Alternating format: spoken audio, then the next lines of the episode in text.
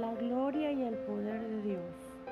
Salmos 33, 6 al 9.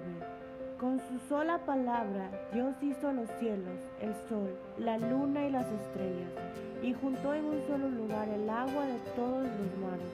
Habitantes de toda la tierra, honren a Dios, habitantes del mundo entero, muéstrenle reverencia.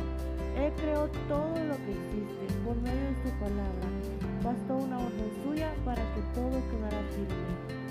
Dios hoy quiere decirte que Él cumple sus promesas y cumple el plan que Dios tiene preparado para ti.